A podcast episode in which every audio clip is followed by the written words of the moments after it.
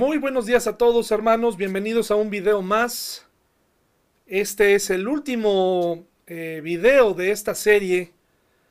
Eh, esta serie llamada Historias para niños, para adultos con miedo. Creo que ya se cumplió el propósito, pudimos ver el poder de Dios en la vida de estos personajes bíblicos y también pudimos estudiar algunas enseñanzas también muy interesantes eh, referente a la provisión de Dios, eh, etcétera, etcétera. Así que hoy, hermanos, vamos a tener eh, el último y les invito a ir, por favor, a primero de Samuel, capítulo 13, por favor. Primero de Samuel, capítulo 13. Seguramente ya tiene usted una idea de lo que vamos a hablar en esta mañana. Una de las historias más populares en la Biblia, en el mundo, eh, es la enseñanza tal vez más enseñada eh, para adultos, grandes.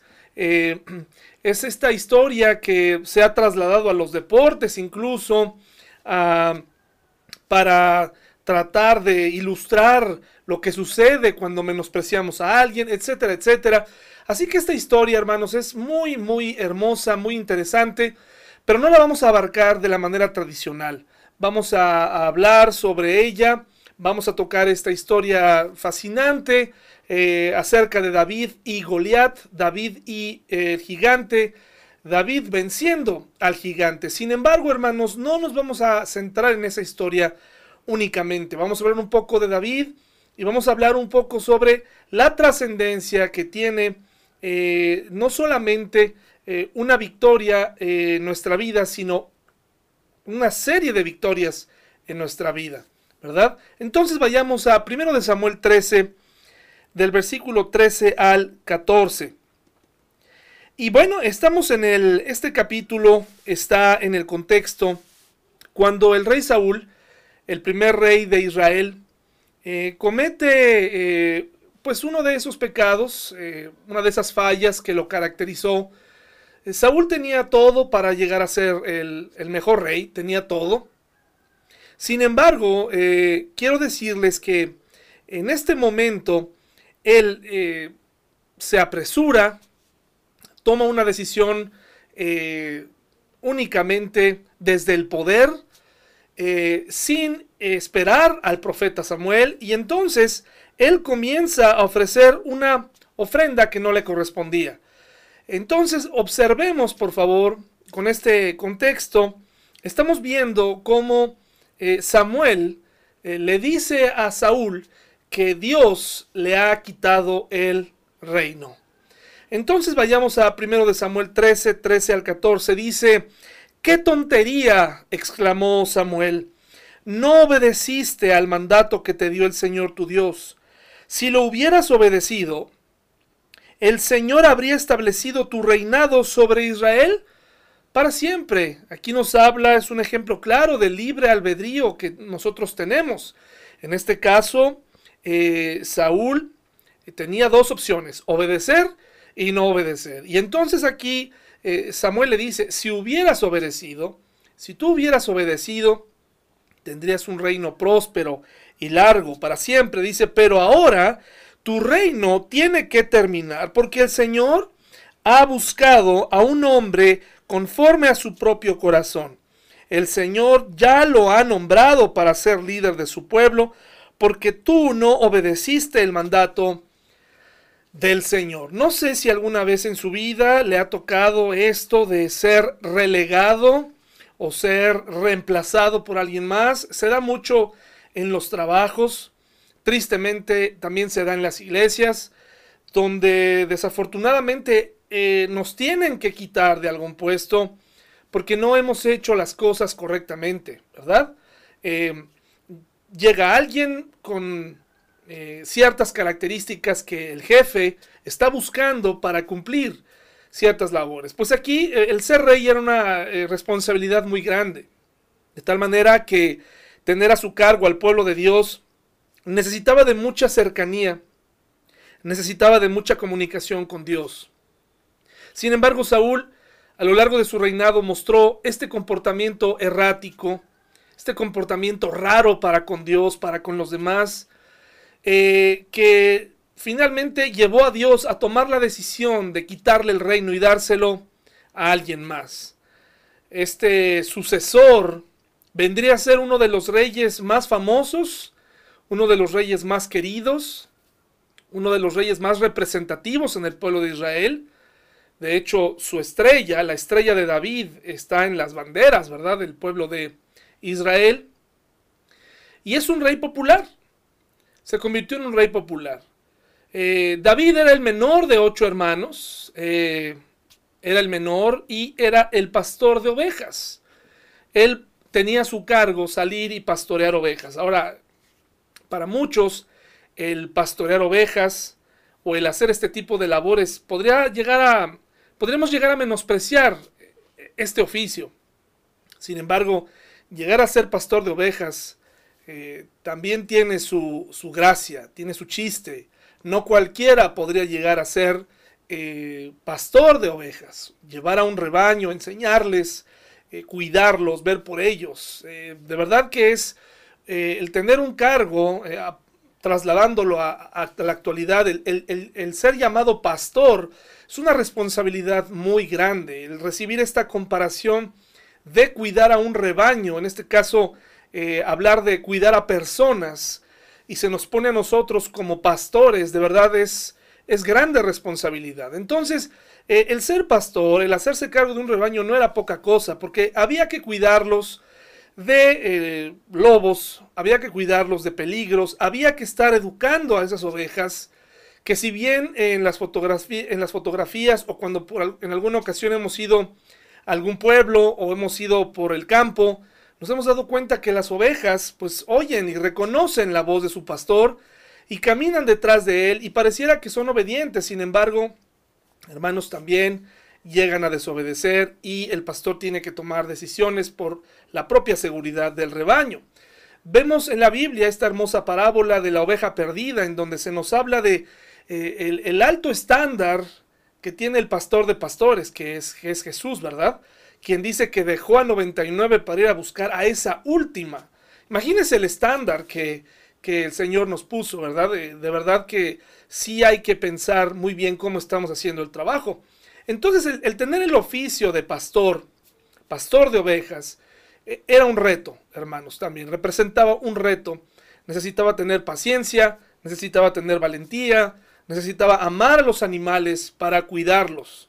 Entonces, eh, de pronto, eh, el rey Saúl es removido de su cargo, y Dios se fija en alguien más para suplir y para eh, ser llevado al cargo de rey. Esto no sería inmediato.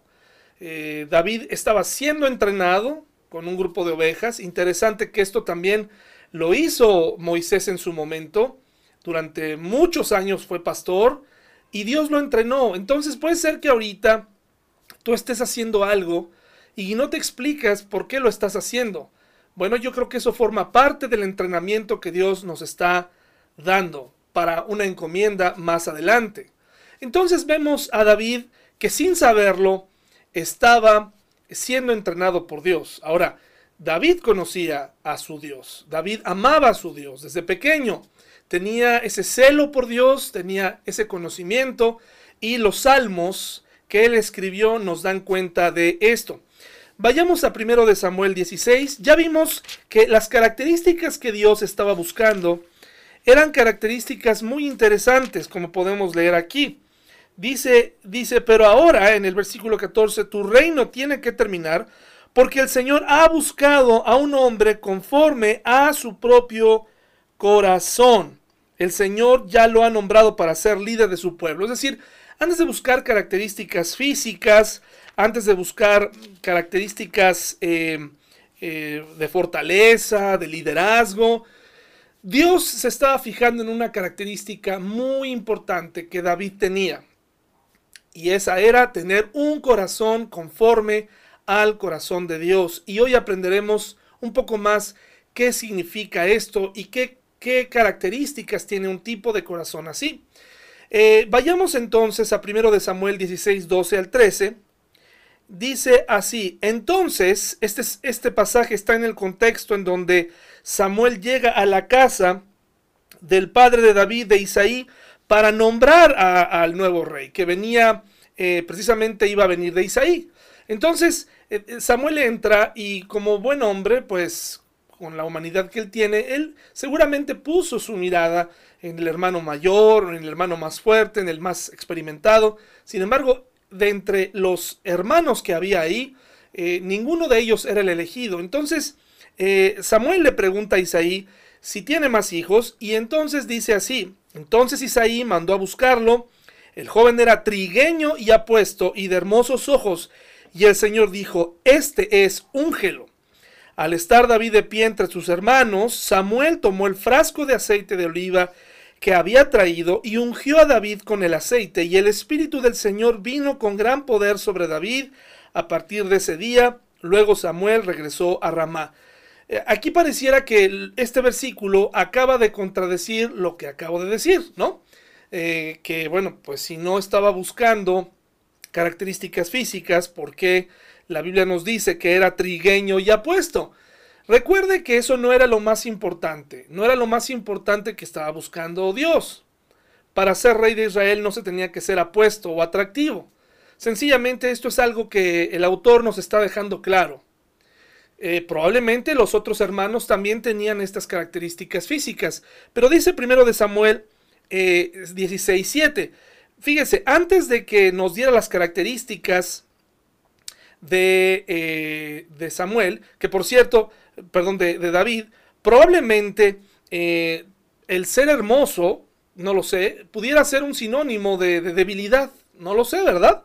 Eh, a lo mejor por eso nos lo dice, ¿no? No se describe a David como alguien fortachón, eh, como alguien, eh, pues, este, físicamente apto. A lo mejor nos está diciendo aquí era trigueño y apuesto y de hermosos ojos. Y de hermosos ojos. Bueno, este, hay otros hombres que son como uno de sus hijos, en donde se describe incluso su cabello y que eran muy hombres muy guapos, etcétera, etcétera. Pero aquí quiero llevar su atención al versículo 7 de este mismo capítulo. Dice, pero el Señor le dijo a Samuel, no juzgues por su apariencia o por su estatura, porque yo lo he rechazado. El Señor no ve las cosas de la manera en que tú las ves. La gente juzga por las apariencias, pero el Señor, ¿qué mira el Señor, hermanos? El corazón. Vayamos a Hechos 13:22, por favor. Aquí entonces nos queda más claro que el Señor está eh, diciéndonos qué es lo que Él ve, específicamente para esta tarea. Hechos 13:22. Probablemente Samuel llegó y buscó al más alto. Recuerde que Saúl era un hombre alto, era muy alto, tenía todas las características de un rey eh, este, eh, en cuanto a presencia, ¿verdad? Hoy en día vivimos en un mundo de apariencias, en un mundo en donde eh, podemos llegar a ser menospreciados por cómo nos vemos. Eh, algunos jefes se decidirán entre darnos un puesto o no por los rasgos físicos y eso es muy triste, es muy lamentable. Vivimos en una sociedad clasista, racista, en donde el que tiene tez blanca tiene más posibilidades de éxito, en donde el, tiene, el que tiene ojos de color eh, es considerado de una raza superior, de una casta distinta. Qué triste, pero eso es una realidad, hermanos. Esto es, lo vivimos en todo el mundo muchos estereotipos están relacionados, eh, estereotipos del éxito, están relacionados con cómo te ves, porque como te ven, te tratan, ¿verdad? Así dice el refrán. Hechos 13, 22 dice así, hermanos. Dice, pero Dios quitó a Saúl y lo reemplazó con David, un hombre de quien Dios dijo, he encontrado en David, hijo de Isaí, a un hombre conforme a mi propio corazón, él hará todo lo que yo quiero que haga. Entonces, ¿cuál es la primera característica de un corazón conforme al corazón de Dios? El corazón que agrada a Dios es aquel corazón que es obediente. Eh, ¿Qué tan obediente eres tú? ¿Qué tan, qué tan fácil obedeces las reglas? Eh, qué tan dócil eres para recibir órdenes y seguirlas. Eh, hoy en día me parece que no a todos nos gusta recibir órdenes. Nos gusta mandar, pero no nos gusta que nos manden, no nos gusta que nos llamen la atención, no nos gusta ser llamados a cuentas. Eh, se nos complica. Sin embargo, aquí vemos que un corazón conforme al corazón de Dios eh, no solamente es obediente y apegado a las normas sociales, etcétera, sino lo principal es que es obediente a lo que dice Dios. Sabemos que en algún momento dado pudiera existir la posibilidad de que un día algún gobierno prohibiera eh, la adoración a Jehová. Y entonces ahí sí, hermanos, tendríamos que ser desobedientes, porque es nuestro derecho. Nadie nos puede arrebatar nuestra libertad para alabar al Dios verdadero. Sin embargo, eh, vayamos a la obediencia práctica. ¿Qué tan obediente eres?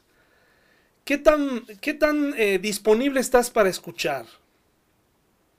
Eh, me parece que muchos de nosotros tenemos buenas intenciones respecto a Dios. Queremos leer la Biblia, queremos obedecer, eh, perdón, queremos escuchar, queremos... Pero a la hora de obedecer es cuando empieza el problema. A muchos de nosotros nos cuesta trabajo obedecer.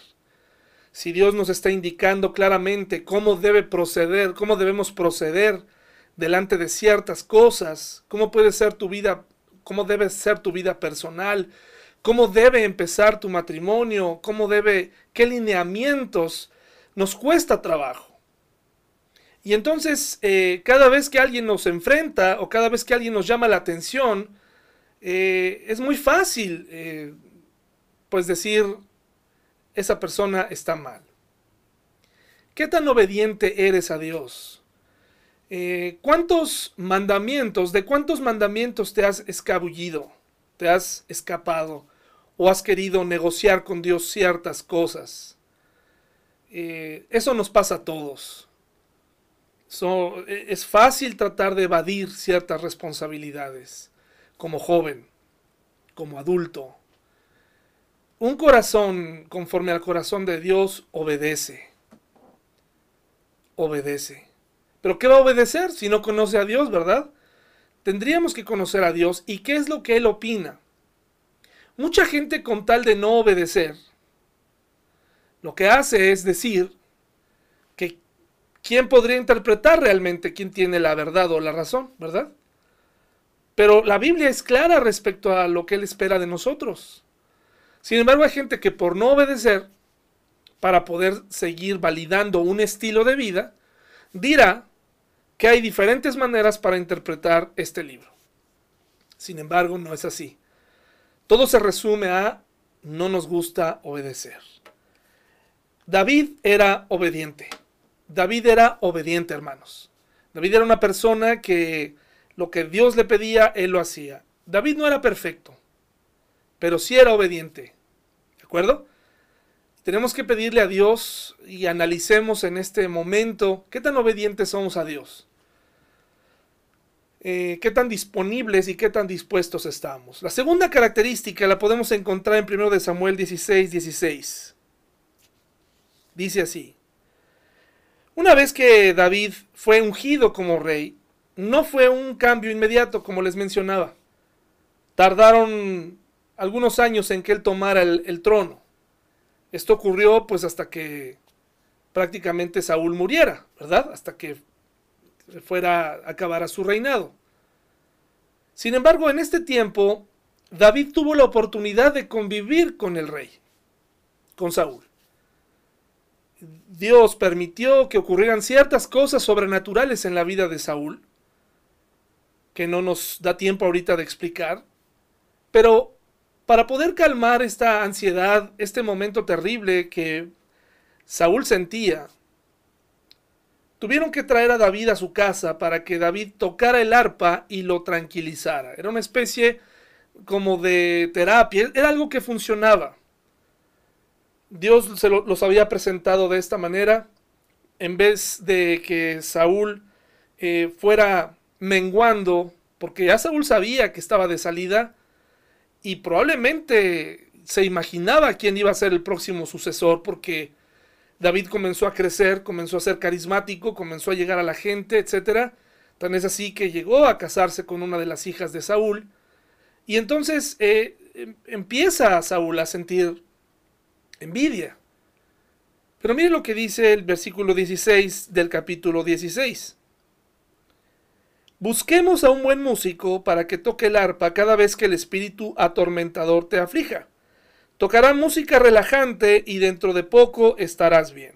Y esto le pareció buena idea.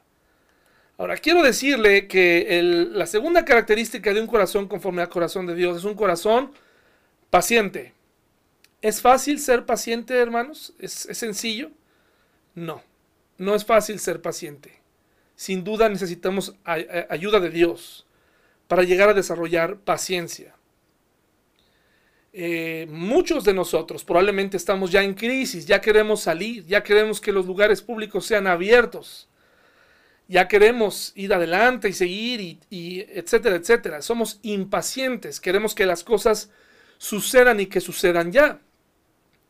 Pero, David era paciente, al grado de que, mire en 1 Samuel 18, 11, Fíjense lo que dice aquí, primero de Samuel 18, 11.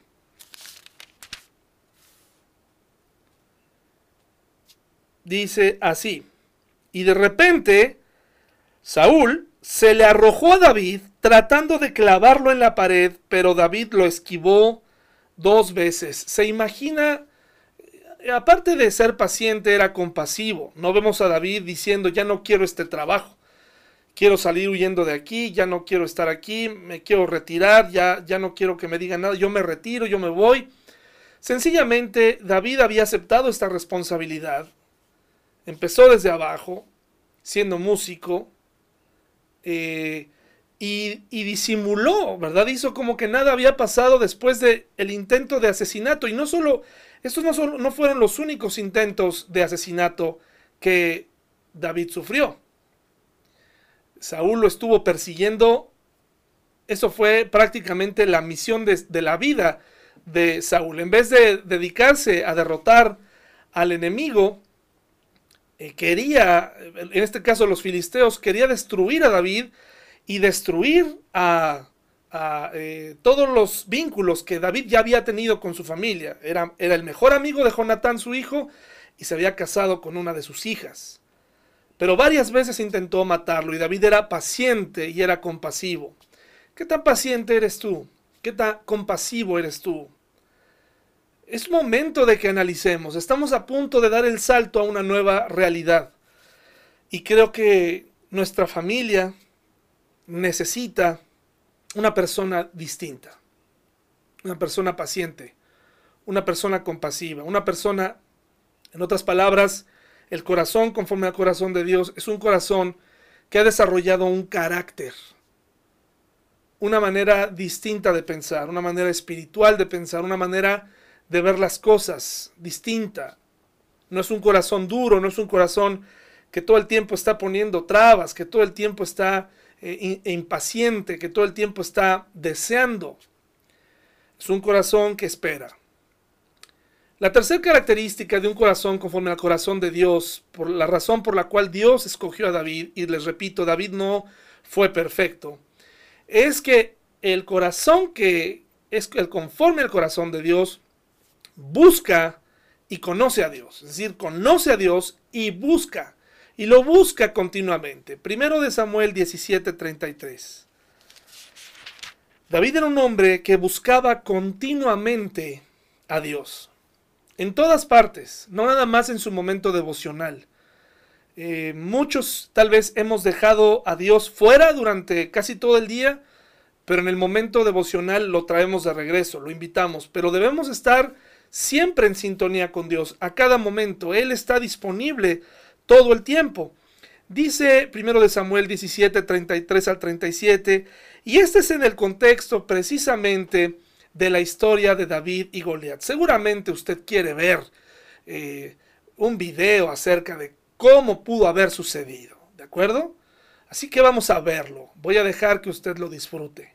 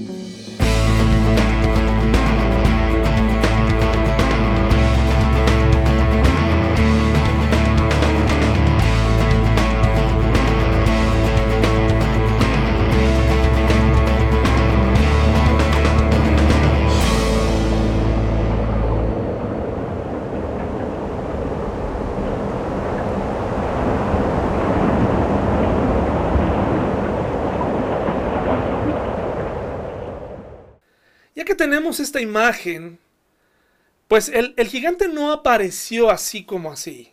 El gigante apareció por muchos días y se ponía delante, eh, era un hombre muy alto, algunos dicen que medía más de dos metros, otros que tal vez llegaba hasta los tres metros.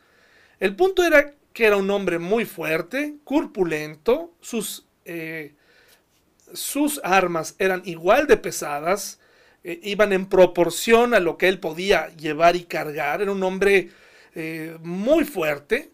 La enseñanza de hoy no es tú puedes vencer a tus gigantes, porque ya se ha escrito muy, libros muy buenos acerca de eso. eso no es la enseñanza de hoy. este no es el centro de la enseñanza. Eh, esto no es, tú puedes vencer lo que viene. En Dios claro que lo podemos hacer, pero ese no es el centro.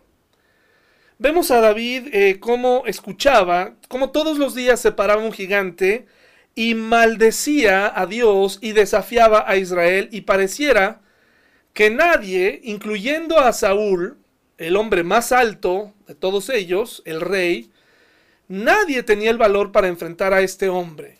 Y usted lo puede imaginar como usted quiera. El punto aquí es que lo dejaron avanzar tanto que no había nadie, se llegaron a acostumbrar, ¿verdad?, a las, a las blasfemias y a los retos que este hombre hacía. David, que venía de un rebaño, que venía de ser un músico, que venía de ser alguien que, que no toda su vida era tranquila. La historia nos narra que David tuvo que defender en muchas ocasiones a su rebaño de leones, de osos, etcétera, etcétera. Entonces David sabía muy bien, con sus recursos, eh, cómo defenderse de estos animales.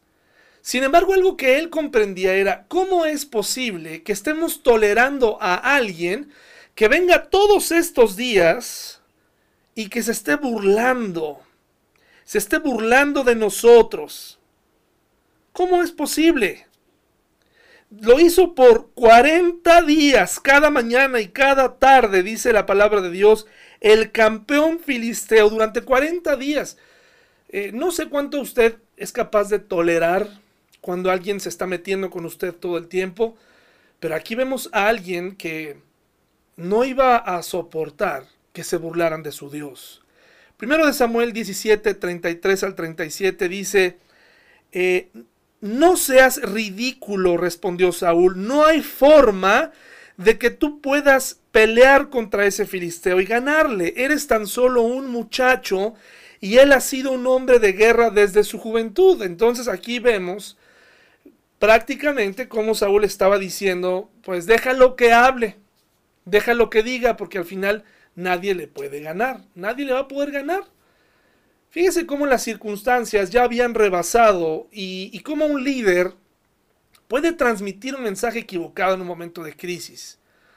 Qué importante es un líder en casa, qué importante es un líder en el trabajo. Si un líder no habla, si un líder no se comunica, si un líder tiene miedo, si un líder está deseoso de esconderse, ¿usted cree que la familia va a tener el valor de luchar, va a tener el valor de enfrentar esta nueva realidad si está viendo a sus padres aterrados en este momento, eh, con miedo, como si lo que aprendiéramos en la iglesia, como si nuestra fe no sirviera para nada. Es muy triste ver esto. El pueblo y el ejército estaba aterrado. Fueron rehenes de este hombre. Y no solo eso, sino que quería que alguien que conocía a Dios, sintiera el mismo temor que él. No podía hacerse el valiente. En otras palabras, le estaba diciendo, no, te no necesitamos héroes. Pero David, qué bueno que hay gente como David que no se rinde. Pero David insistió, he estado cuidando las ovejas y las cabras de mi padre. Cuando un león o un oso viene para robar un cordero del rebaño, yo lo persigo con un palo y rescato el cordero de su boca. Si el animal me ataca, lo tomo de la quijada y lo golpeo hasta matarlo. Lo he hecho con leones y con osos, y lo haré también con este filisteo pagano, porque ha desafiado a los ejércitos del Dios viviente. Esa es, esa es la razón principal. Se está metiendo con mi Dios. Pero para poder llegar a sentir este, este celo, para que tú puedas llegar a sentir verdaderamente eh, este anhelo por defender tu fe, primero tienes que amar a Dios y conocerlo. Verdaderamente. Probablemente te preguntas, ¿y si un día nos persiguieran como cristianos? ¿Y si un día las cosas cambiaran? ¿Y si un día a alguien se le ocurriera que está prohibido congregarnos y, y a cualquiera que crea en el Señor sufrirá la muerte? Probablemente pensarás, y mis hijos no tienen la culpa, y mi vida la perderé, y mi esposa y la situación. Entonces, quiere decir, muy sencillo, no amas a Dios. No amas a Dios. No has llegado a amarlo de tal manera que puedas dar tu vida por Él. Así es, no hay otra. David estaba dispuesto a intentar matar a este hombre, convencido de lo que él, este hombre estaba diciendo, iba totalmente en contra. No podían tolerarlo. Dice, el mismo Señor que me rescató de las garras del león y del oso, me rescatará de este filisteo. filisteo. Así que Saúl por fin accedió. Está bien, adelante, y que el Señor esté contigo. Y usted sabe la historia, usted acaba de ver la historia. Con una onda, piedras de río, no era una onda especial, no eran rocas especiales. Para poder llegar a matar al gigante, lo único que tenía que tener David era hacer lo que había estado haciendo antes. Había practicado para este momento. Para ganar, hay que practicar. Para matar al gigante, hay que practicar. Tú no puedes hacerle frente a una nueva realidad si en la cuarentena estuviste derrotado. No se puede. Porque cuando salgas te vas a dar cuenta que no sabes qué hacer. Tienes que practicar, como David practicaba. Tomaba su onda y practicaba y mejoraba su tino. ¿Cómo practica el cristiano?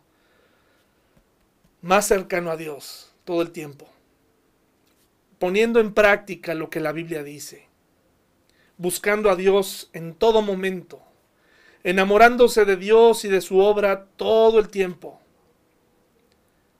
estar empapado de Él, desearlo, anhelar a Dios, anhelarlo. Y esto provoca el éxito cristiano. Esto es lo que provoca. Estamos viendo un David joven, un David que practicaba, un David valiente, y que tenía plena certeza de que lo que había practicado iba a funcionar en contra de ese gigante. Y así fue. Disparó una roca, le pegó en la frente y después ¿qué hizo? Tomó la espada del gigante y lo decapitó. Le cortó la cabeza. Se aseguró de haberlo matado. De tajo. Así deberíamos acabar con ciertos malos hábitos en nuestra vida.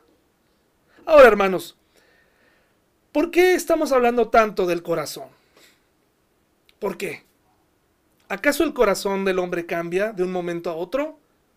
¿Acaso David se mantuvo así, con este ímpetu y con esa cercanía a Dios toda su vida? Bueno, la Biblia nos dice en Hechos y nos registra que fue conocido como un hombre conforme al corazón de Dios. Sin embargo, no, no todo, no todo en las épocas de su vida fueron, fueron así, cercano a Dios. En esos momentos en donde él titubeó, tuvo que pagar el precio. Lucas 6:45, por favor. En otras palabras, hermano, no sirve de nada convertirse en un héroe momentáneo. No sirve de nada haber ganado dos que tres batallas, algunas de ellas de manera espectacular, si vas a echar a perder tu vida, si vas a vivir una vida derrotada. Ese es el mensaje central de hoy. De nada sirve vencer a un gigante si vas a dejar vivir a 20 más contigo. Si vas a dejar ah, que entren y dominen tu hogar, dominen tu vida, un ejército de gigantes. No sirve matar a uno si de pronto te dejas engañar por tu corazón. Lucas 6:45.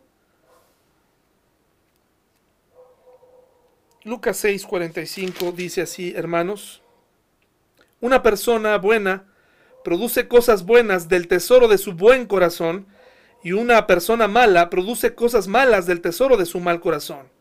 Lo que uno dice brota de lo que hay en el corazón. En el corazón se encuentra el centro de todos nosotros, se encuentra quiénes somos realmente. Nuestro corazón, si, si se aleja de Dios un momento, terminará equivocándose.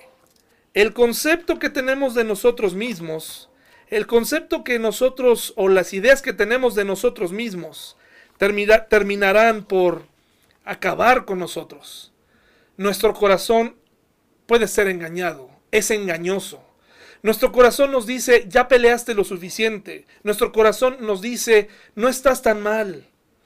Tú vives tu vida, a tu cristianismo a tu manera. Vívelo así, así está bien, hermano. Hay una sola manera de vivir el cristianismo. No hay muchas.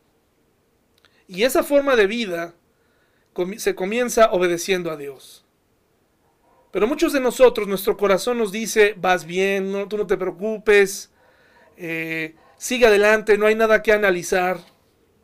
Ya ganaste, pero aunque hayas perdido 30 veces, este, no importa, derrotaste a tu gigante, a ese sí lo pudiste vencer. Hermanos, Dios nos llamó a ganar, a ganar a todos nuestros gigantes, a seguir lanzando ondas, eh, piedras con nuestra onda, practicando, destruyendo al enemigo. Muchos de nosotros nos hemos sentado a contemplar las buenas épocas. Muchos de aquellos que fueron maestros de la escuela dominical ahora ya no son maestros. Muchos, muchos de aquellos que eran personas activas en la iglesia ya no son activas. Algunas personas que solían tener una comunión íntima con Dios ya no la tienen. Y ahora se conforman con cápsulas y, esos pequeños eh, chispazos de lo que fueron en el pasado se han dejado engañar por el desánimo, porque algún pastor les falló, porque alguna persona eh, eh, les dijo algo que los hirió y de ahí ellos se sentaron y dejaron ahí incompleta su sala de trofeos, la cerraron y ahora están contemplando lo que fueron en el pasado. De lo que habla, eh, nuestro corazón habla, nuestra boca habla de lo que hay en nuestro corazón. Hablas mucho de ti, hablas mucho de tus filosofías, hablas mucho de lo que tú piensas y hablas poco de Dios. Conoces poco a Dios. Y cuando viene el momento de la verdad, entonces caes. Jeremías 17 del 9 al 11 dice así, el corazón humano es lo más engañoso que hay y extremadamente perverso. ¿Quién realmente sabe qué tan malo es? Pero yo el Señor investigo todos los corazones y examino las intenciones secretas, a todos les doy la debida recompensa según lo merecen sus acciones. Los que acaparan riquezas en forma injusta son como las perdices que empollan los huevos que no han puesto y en la mitad de la vida perderán sus riquezas, al final se volverán unos pobres viejos tontos. Imagínense qué palabras tan duras, ¿verdad? El corazón es así de engañoso. El corazón te hace pensar que ya tú ya hiciste lo suficiente. Que, ya con, con, ver un video un ratito, ya. Con leer 10, 20 minutos, ya. Con, con orar de la manera más espiritual, con las palabras más espirituales que se te ocurran o que te sabes, con eso ya, aunque toda la semana eh, sea un problema o seas difícil de tratar.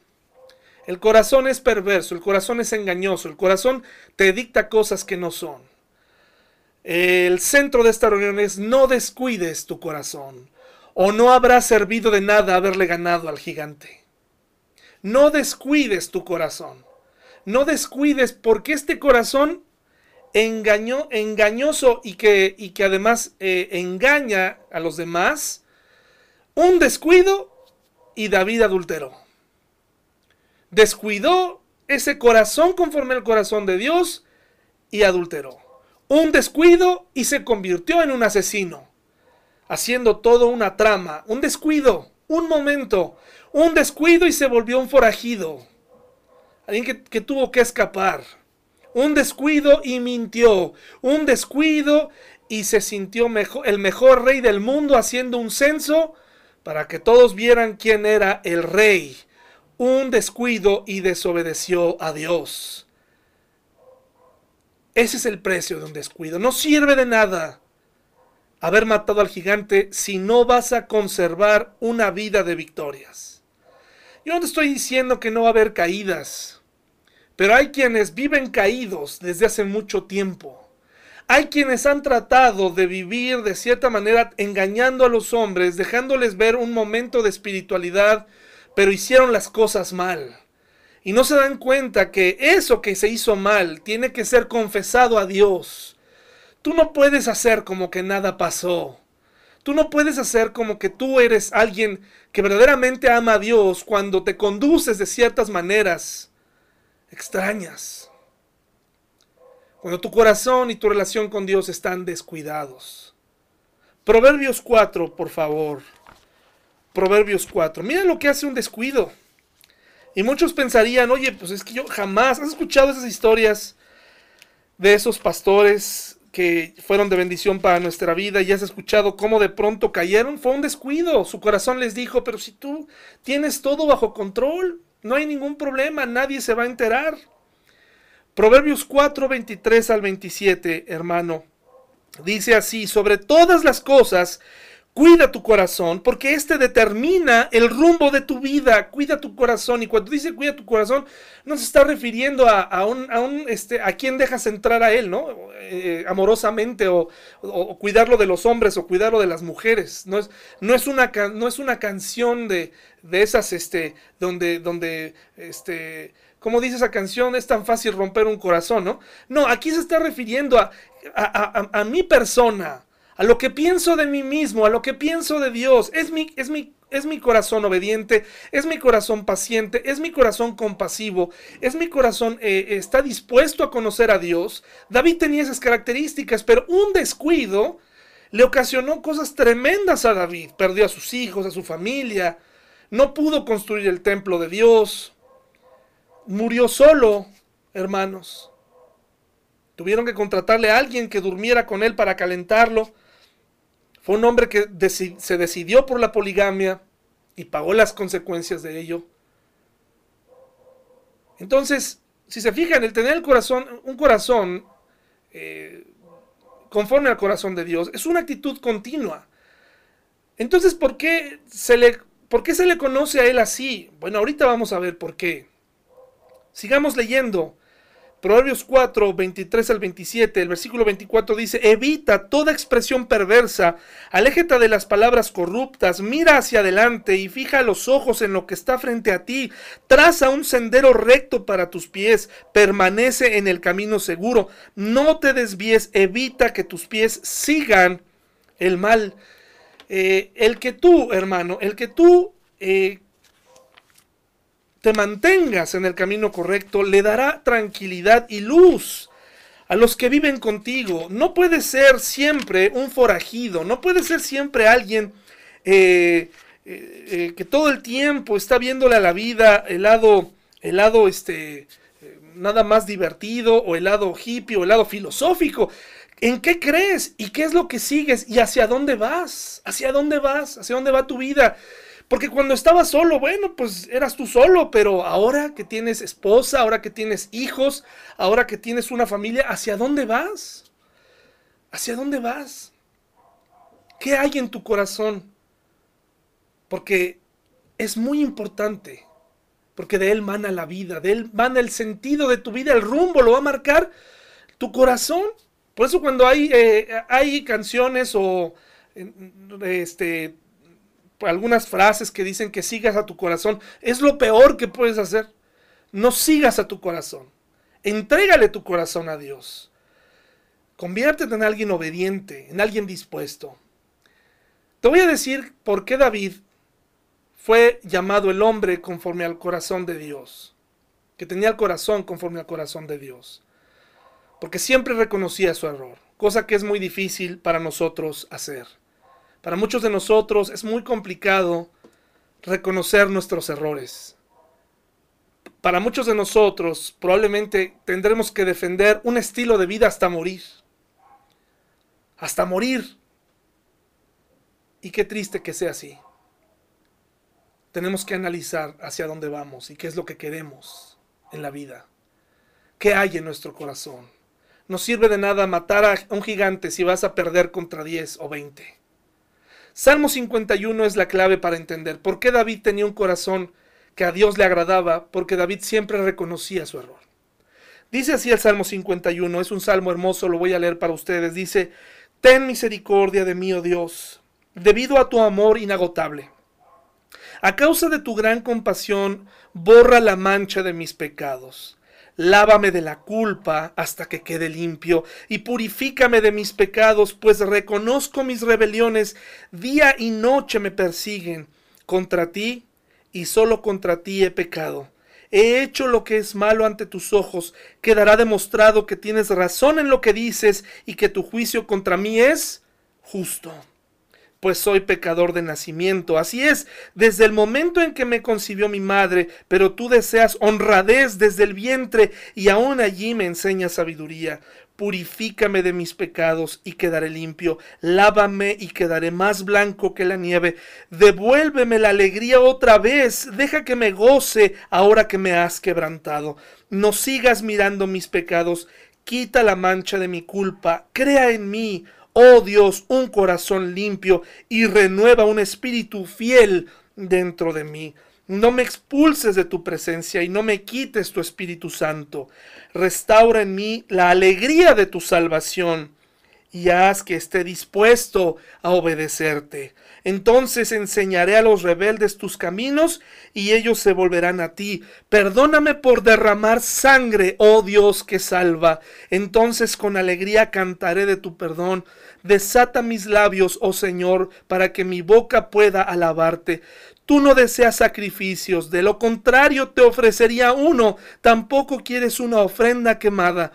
El sacrificio que sí deseas es un espíritu quebrantado. Tú no rechazarás un corazón arrepentido y quebrantado, oh Dios.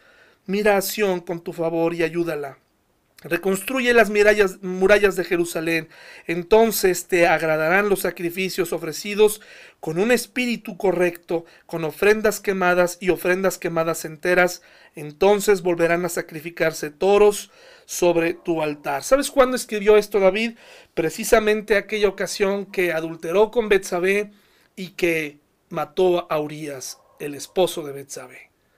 Y vemos una, una confesión detallada de David y vemos cómo él acepta su error. ¿Lo notas? ¿Lo sientes? ¿Sientes cómo le duele haber quebrantado, haberse apartado, haber descuidado su relación con Dios? ¿Te das cuenta? ¿Te das cuenta de esto? Por eso David fue un hombre conforme al corazón de Dios. Y le pide, le pide a Dios, ayúdame a obedecerte. Ayúdame. Ayúdame. Probablemente estás pasando una época oscura en tu vida cristiana. Estás pasando una época en donde no, no te hallas, no sabes ni qué crees. Esto se debe a que tu corazón se ha desviado. Esto se debe a que tu corazón se ha endurecido. A que no tienes un corazón conforme al corazón de Dios. Pero ¿sabes qué? Hay oportunidad.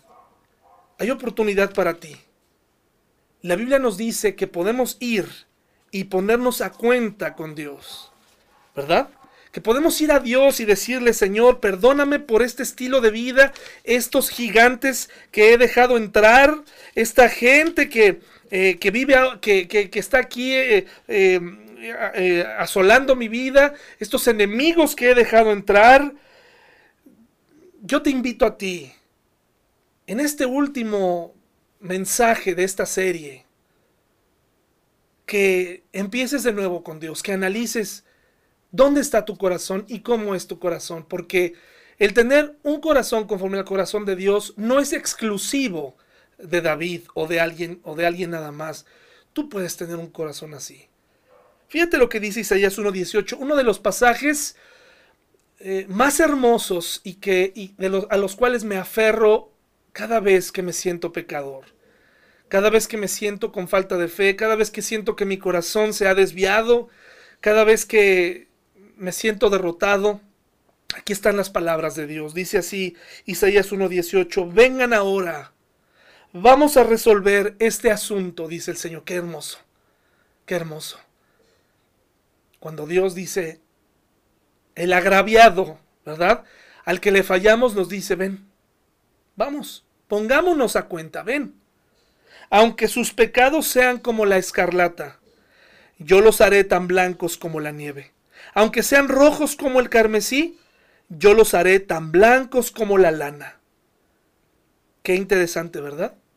Dice el 19, si tan solo me obedecen tendrán comida en abundancia, pero si se apartan y se niegan a escuchar, la espada de sus enemigos los devorará.